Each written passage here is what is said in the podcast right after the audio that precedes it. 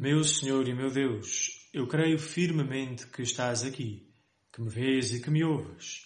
Adoro-te com profunda reverência, peço-te perdão dos meus pecados e graças para fazer com fruto este tempo de oração. Minha Mãe Imaculada, São José, meu Pai e Senhor, anjo da minha guarda, intercedei por mim. A primeira leitura da missa de hoje é tirada do livro do Gênesis, no capítulo 3, e diz assim: A serpente era o mais astuto de todos os animais dos campos que o Senhor tinha feito. Ela disse à mulher: É verdade que Deus vos disse: Não podeis comer fruto de nenhuma árvore do jardim?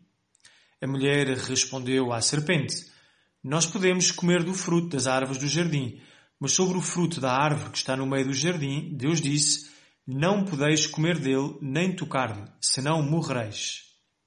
A serpente disse então à mulher, não, não morrereis. Mas Deus sabe que no dia em que dele comerdes, os vossos olhos se abrirão e sereis como deuses, conhecedores do bem e do mal. A mulher reparou então que a árvore era boa para comer, agradável à vista e desejável para adquirir conhecimento colheu do seu fruto, comeu e deu ao seu marido que estava junto dela, e ele também comeu.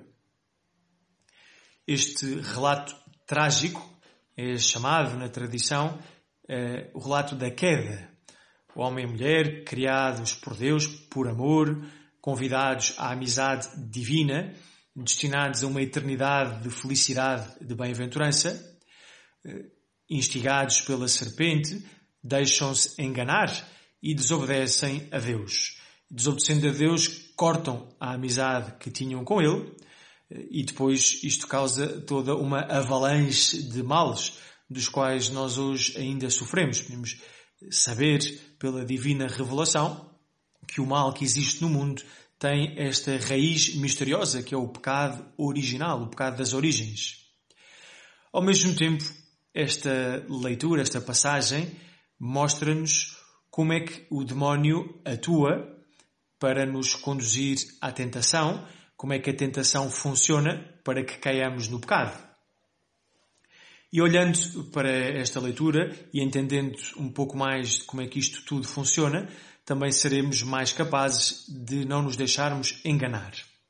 A primeira coisa é saber que Deus fez-nos para a vida eterna e nós alcançamos a vida eterna, primeiro por graça de Deus, porque Ele nos salva, mas colaborando com essa graça, amando a Deus sobre todas as coisas, obedecendo aos seus mandamentos.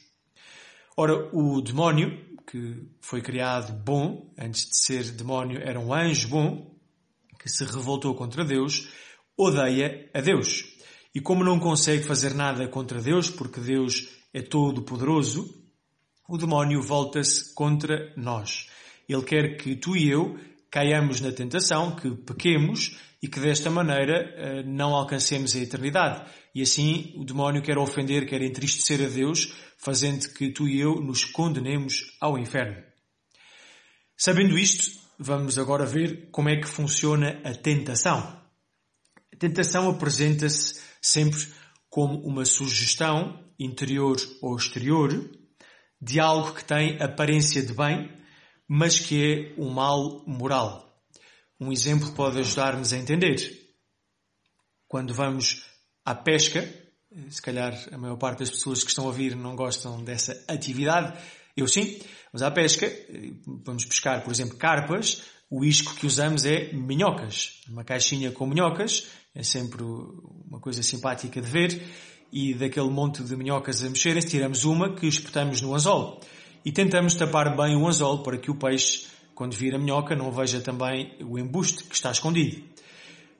A verdade é que a carpa aproxima-se e se não perceber que há algo de estranho, vê apenas a minhoca, apetece-lhe comer a minhoca e come a minhoca.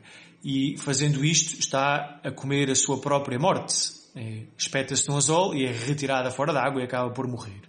A tentação é semelhante a esta minhoca que esconde dentro de si um anzol apresenta sempre algo de bom. Eh, criticar alguém que não está presente pode me dar alguma sensação de superioridade ou de prazer ou de vingança. Eh, tirar as gomas na loja da goma, das gomas que sem ninguém estar a ver, também é uma coisa que me, que me apetece, porque eu gosto muito de gomas. Ou, por exemplo, não declarar determinados impostos, também é bom, porque eu assim fico com mais dinheiro disponível para as minhas despesas.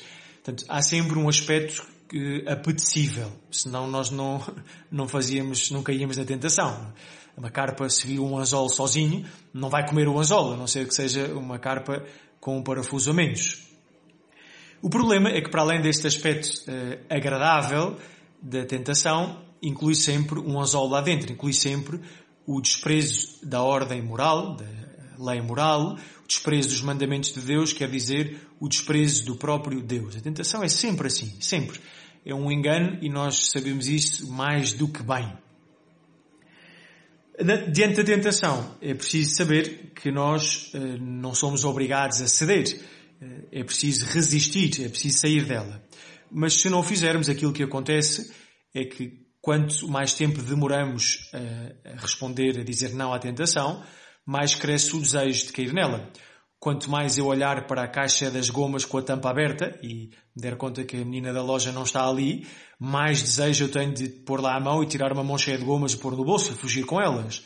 Portanto, eh, e depois, à medida que cresce este desejo, ao mesmo tempo, cresce também, uh, diminui também a minha consciência de que está errado. A minha consciência começa por dizer, não, isto não se faz, mas à medida que eu olho para as gomas, desejo, quero, quero, quero, depois eh, a voz da consciência vai ficando cada vez mais silenciosa, mais silenciosa, já protesta muito, muito sorrateiramente e depois parece que se cala.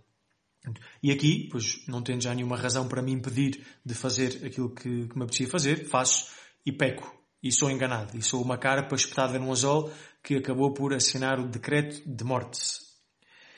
Pois bem, eh, para sabermos eh, como resistir à tentação, como não nos deixarmos enganar, não, nos sermos, não sermos privados do bem que é a amizade com Deus e da vida eterna, vou deixar-vos algumas dicas práticas. A primeira é evitar a ocasião.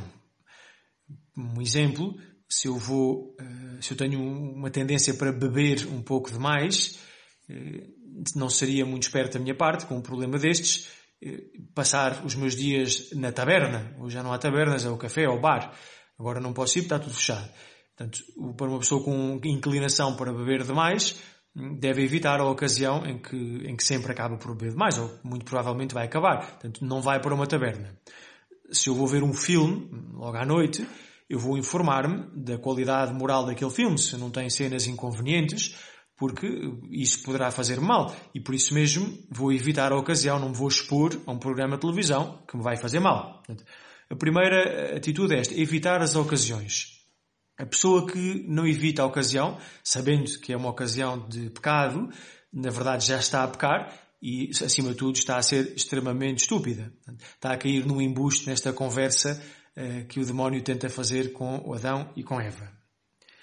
Em seguida, eh, também acontece que, mesmo tentando evitar as ocasiões de pecado, as tentações aparecem. Ou de fora, coisas que vemos, que ouvimos, ou a nossa própria imaginação, ou os sentimentos que se mexem cá dentro. É, acontece. Todos eh, somos submetidos à tentação. E o que é que devemos fazer? Devemos dizer não. Devemos enfrentar Devemos afastar-nos, se for uma tentação contra a pureza, afastar-nos. Se for uma tentação contra outra virtude, como por exemplo contra a caridade, devemos enfrentá-la e fazer um ato de caridade. Se for uma tentação contra a fé, devemos fazer um ato de fé, por aí fora. Portanto, sermos fortes, inteligentes e fortes. Devemos também rezar pedir a Deus ajuda, seja na hora da tentação, seja diariamente, pedirmos a Nosso Senhor que não nos submeta à tentação, que não, que não deixe que sejamos submetidos e, sobretudo, que se formos tentados, que não deixe que caiamos. Senhor, eu não quero ofender-te. Também eh, convém recorrer a Nossa Senhora, especialmente eficaz na hora da tentação, em que nos vemos, sentimos fracos, sentimos a atração do mal sobre nós, pedir ajuda à Nossa Senhora. Mãe, eu não quero pecar, eu não quero ofender a Deus. Ajuda-me, ajuda-me. E rezar uma Ave Maria em voz alta é dos remédios mais eficazes. Por último, devemos uh, confessar-nos com frequência.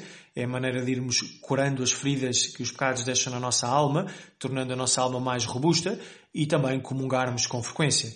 A comunhão e a confissão frequente são os antídotos melhores contra o pecado e são a maior garantia, a melhor garantia de que podemos perseverar no bem. Dou-te graças, meu Senhor e meu Deus, pelos bons propósitos, afetos e inspirações que me comunicaste neste tempo de oração. Peço-te ajuda para os pôr em prática. Minha Mãe Imaculada, São José, meu Pai e Senhor, anjo da minha guarda, intercedei por mim.